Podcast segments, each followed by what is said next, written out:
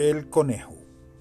Las excavaciones arqueológicas no revelan la presencia del conejo, lo que hace pensar que tanto este animal como su prima la liebre fueron ignorados durante toda la antigüedad. El conejo, sin duda originario de las islas mediterráneas, se aclimató desde el inicio de nuestra era en numerosos lugares, especialmente en Australia, donde se multiplicaron. Al ver al conejo tan extendido en Europa, se podría creer que prolifera igualmente en todos los puntos de la Tierra. Sin embargo, ni vive en las regiones polares, en las que la liebre lo reemplaza, ni en las zonas tropicales.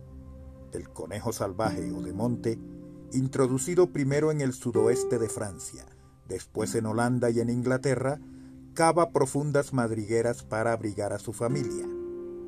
Hacia el inicio del siglo XVI se empezó la crianza en conejeras, para disponer más cómodamente de su carne y de su piel, reducido a un pequeño recinto, obligado a una vida sedentaria, alimentado con legumbres, granos y hierba, el conejo doméstico evoluciona y adquiere peso, de forma que algunas razas llegan a pesar seis y hasta ocho veces más que el conejo de monte.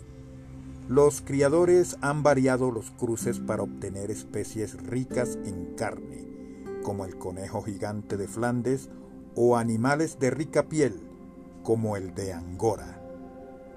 Transplantado a Australia, se reprodujo con tal rapidez que llegó a devastar los cultivos.